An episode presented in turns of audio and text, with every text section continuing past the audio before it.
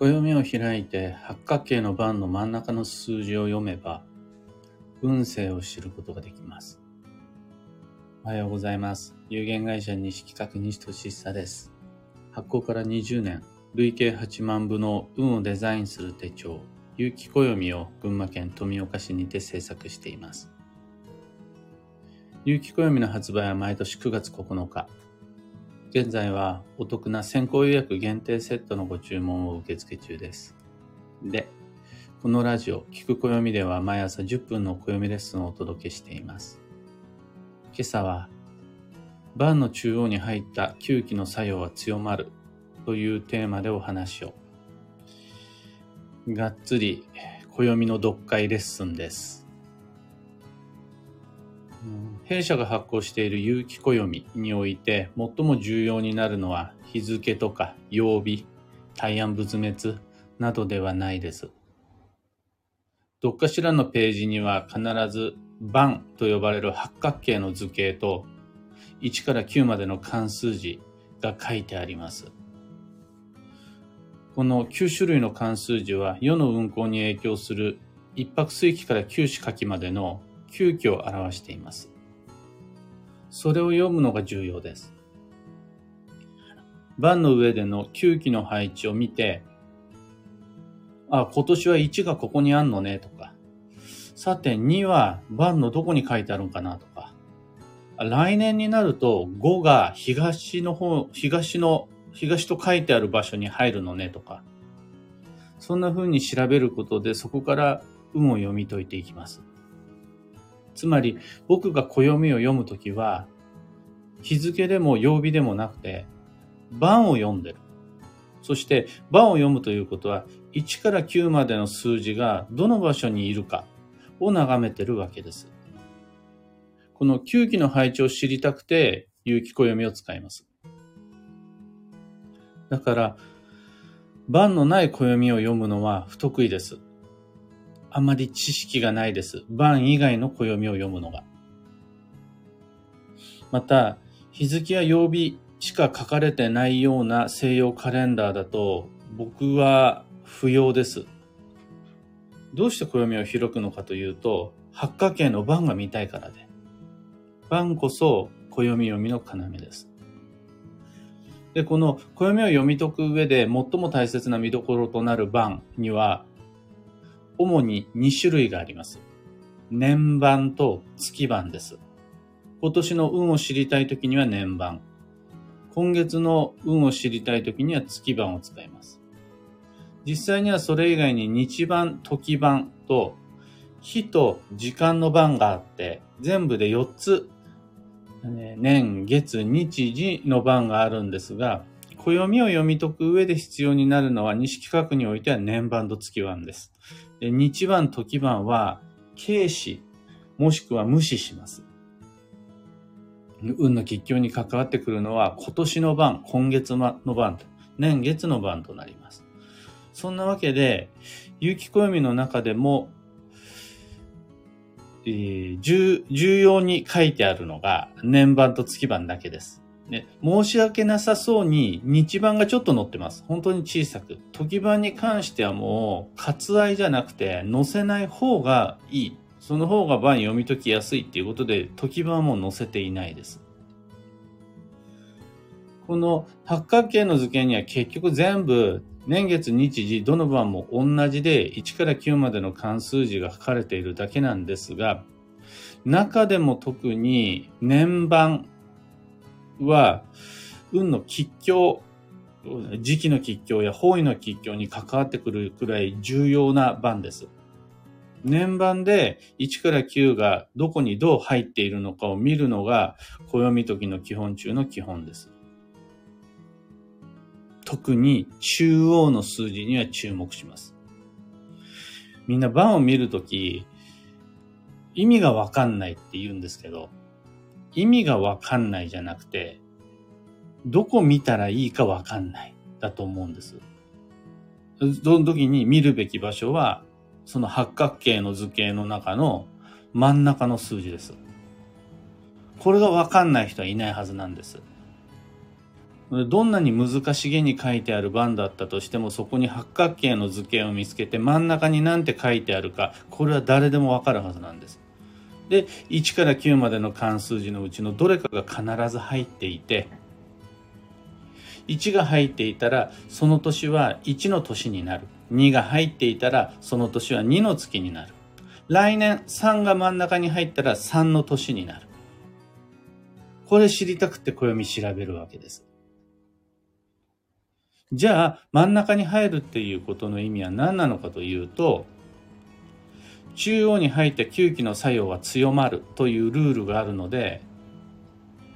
1が真ん中に入った時には1のことを気をつけて過ごすと良いです。2が真ん中に入った年は2の場所がパワースポットになります。3が真ん中に入った年は3のの食べ物がラッキーフード、幸運レシピになります。ちなちなみに今年は4が真ん中に入っているんですが、4のことが課題、テーマになります。4の課題テーマって何って問われたら、縁であり、旅であり、連絡です。この真ん中に何の数字が入ってるかによって、その1年間最も重要になる運の見どころがわかるわけです。あとわかんないのは、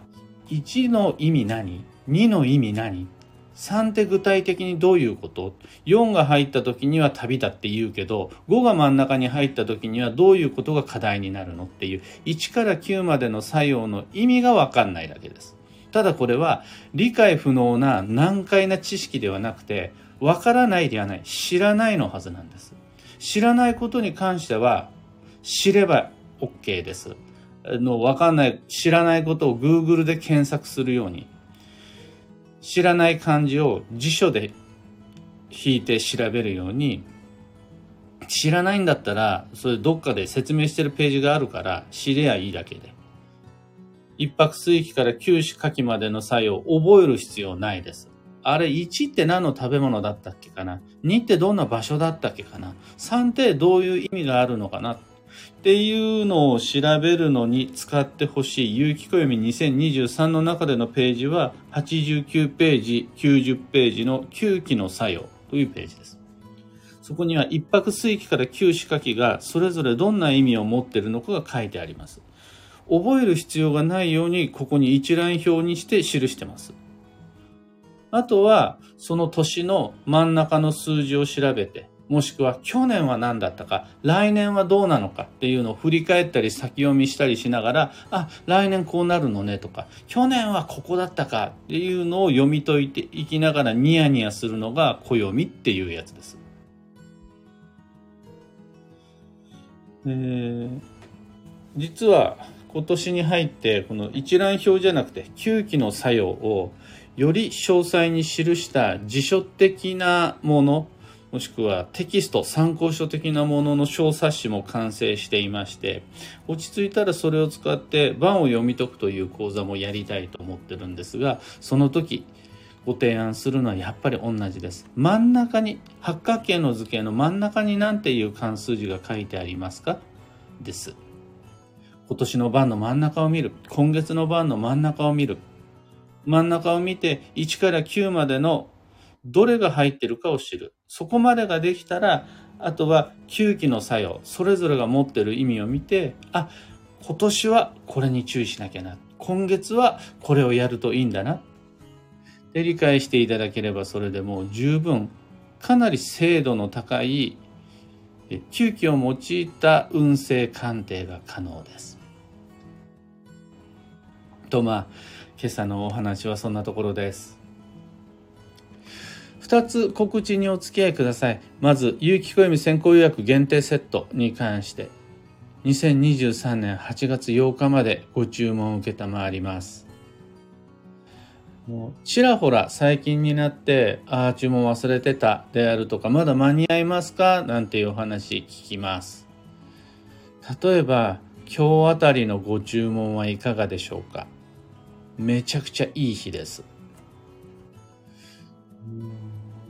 詳細説明やお申し込み窓口は放送内容欄にリンク貼り付けておきます。次に、えー、いろんな街での暦のお話し会に関して、雪暦2024の原稿がだいぶ山場を越えたところで本格的にみんなの街に飛び込みに行ってます。一つのテーブル囲んで疑問、不安共有していきましょ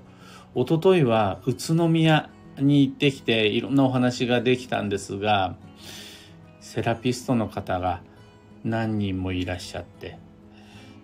みんなで話したセラピスト土曜あるあるがとても楽しかったです。次は来週7月の11日火曜日に船橋に行きます。その先は9月の20日水曜日大阪行きます。その大阪のお話会の告知は本日2023年7月6日 ?5 日 ?5 日かにやる予定です。群馬県内でオラが村にも来てくれやっていうご依頼あれば割と気楽にお伺いします。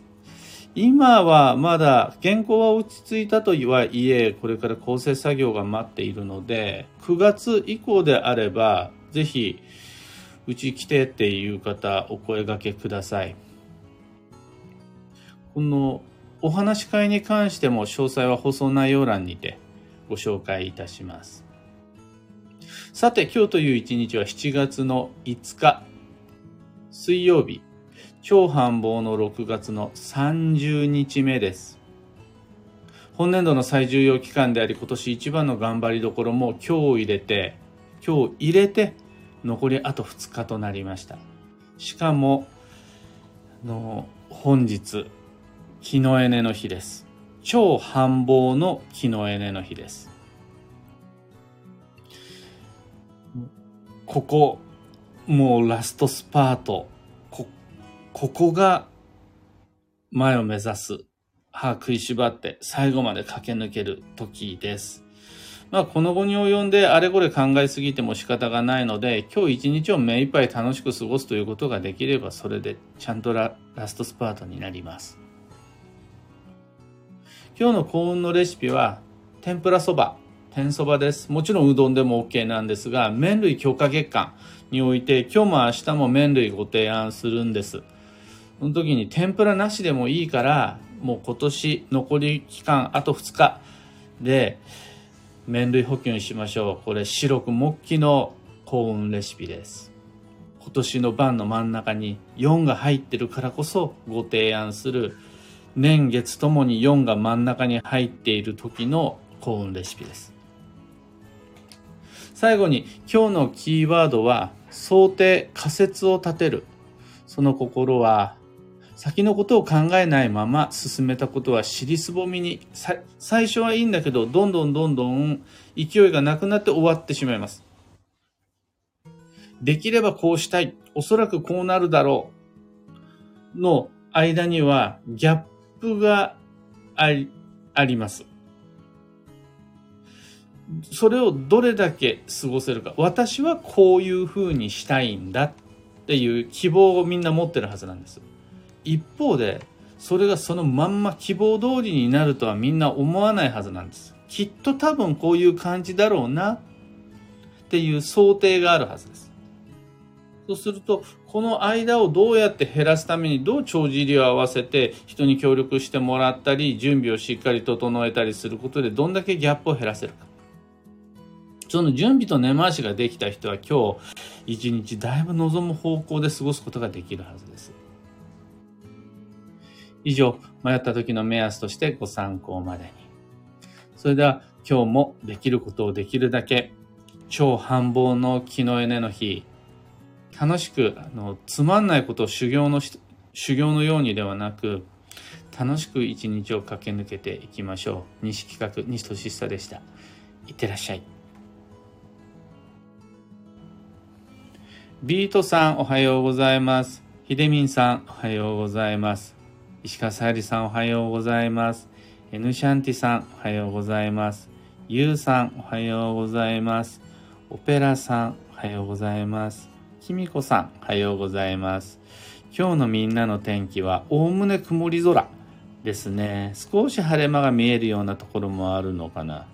群馬県富岡市はもう生粋の曇りです雨もちらちらパラパラと入っているようです中さんクレナさんキーボードさん漢方花子さん浅名じさいさんクーさん小川智美さんちななおさんえみさんかよさんたかさんタートルさんおはようございます。モリーさんおはようございます。超繁忙の木の絵ね。失速しそうと思いながら新しいシーツやラグなど準備しておいたものを淡々と下ろしている朝です。重要度の高い項目に注力して今日は過ごしますとのこと。ありがとうございます。僕、おかげさまで周りの方も超繁忙の木のエネの日であるということを僕からご提案したわけじゃなくてみんなが自分で読んでくださっていてそんなわけで9月のイベントを自社ではなくて主催してもらって企画しているんですがこの全く別の主催者様どちらとも告知はあのその9月のイベントの告知は 今日7月の5日にしますって言ってくれて自分では全然頑張ってないのに周りのみんなが一緒に木のエネの日の予定を作ってくれていて、すごい嬉しいです。僕自身今日やるのは、仙台でお箸を買ってきたので、お箸をおろすのと、と、東京で蝶ネクタイを買ってあったので、もう5月の誕生日、誕生日、自分への誕生日プレゼントとして買ってあった蝶ネクタイのがあるので、それをおろすのと、あと事前にネットで買ってあったサスペンダーがあるので、このサスペンダーを下ろすのと、この3つだけでも超ウキウキです。ああ、やっとって。ずっと神棚に飾っておいたので、それ今日開けます。それ以外にも、あともう一つ、今日新しいピアノの課題曲を今日から始めます。オペラさん、今日は新しい歯ブラシを下ろします。私の中のできることをできるだけです。歯ブラシいいですよね。だからもう一つ歯ブラシを下ろすだけじゃなくて、例えばいつもより少し歯ブラ歯磨きの仕方を変えてみる。あの、それ適当に磨くようにするじゃなくて、ちゃんと調べた歯磨きをしてみる。なんていうのも全然ありです。ココさん、先日西企画さんを紹介してくれた友人に会ってきました。紹介の理由は金谷先生の鑑定、お勉強会だそうです。二人の娘さんが健やかに成長されました。とのこと。それは素晴らしいことで、かつありがたいことで。金谷は他のことは大してできませんが、鑑定だけは本当に天性の、なんて、あまあ才能って言うんでしょうね、ああいうのは。それ以外のことはね、そうでもないんですけど、鑑定だけはもう、ああ、ああいう人がやればいいんだろうなって思って、僕は、ちょっともう引いてます。もう僕がやってるのは鑑定ではなくて、暦を代読してるだけ。で、ちゃんと人の身に立って運を読み解くっていうのは、錦屋がやってるみたいな、ああいうことなんだろうなって思います。ちななおさん、ここに来てものすごい怒涛の出来事の連続。そのせいでお話し会に参加できず残念でした。お話し会は今年の白く木期が終わっても続いていく予定なのでしょうか続いていく予定です。もう、今、世の中はだいぶ変わってきたとはいえ、まだまだ昔のようないろんな会場で30人とか50人とか100人とか多くの人に集まっていただいて講演会、セミナー、講座をやるっていうのがまだちょっと難しいご時世なんですよね。みんなは OK だよって言ってくれてもその施設のルールが全然変わってなかったり行政からいろいろな制約が入ってしまったりして4年前5年前にやっていたような講座活動講演会をなかなかできないような現状があったりします今でもやっぱりみんなに会いに行きたいし直接会って話をすることの価値が改めて過去3年間の中で分かったのでもう昔にそのまま戻って、講座復活させますっていう感じじゃなくて、まずは少ない人数でもいいから、お話し会からまた初めの一歩をやり直そうかなっていう感じで今やっているので、今年も来年も再来年もお話し会の機会は作っていきたいと思っています。ひでみんさん、先生の蝶ネクタイしたおしゃれな様子見てみたいです。とのことありがとうございます。今日蝶ネクタイを下ろして、今夜7時半からの YouTube ライブに登場いたします。もう毎月第一水曜日は YouTube ライブの日なんですが、あの、俺は狙ったわけじゃなくて、毎月第一水第一水曜日が YouTube の日。で、今日が蝶ネクタイを下ろす日だったので、今日初めて自分でも蝶ネクタイを下ろして、なおかつそれで YouTube ライブ参加したいと思います。というわけで今日もマイペースに皆さん運をデザインしてまいりましょう。あくまで無理をして歯食いしばって頑張るというよりは、今日一日をいかに楽しく、どれだけ充実させられるのかにこだわっていただければ大丈夫です。僕もみんなに負けずに行ってまいります。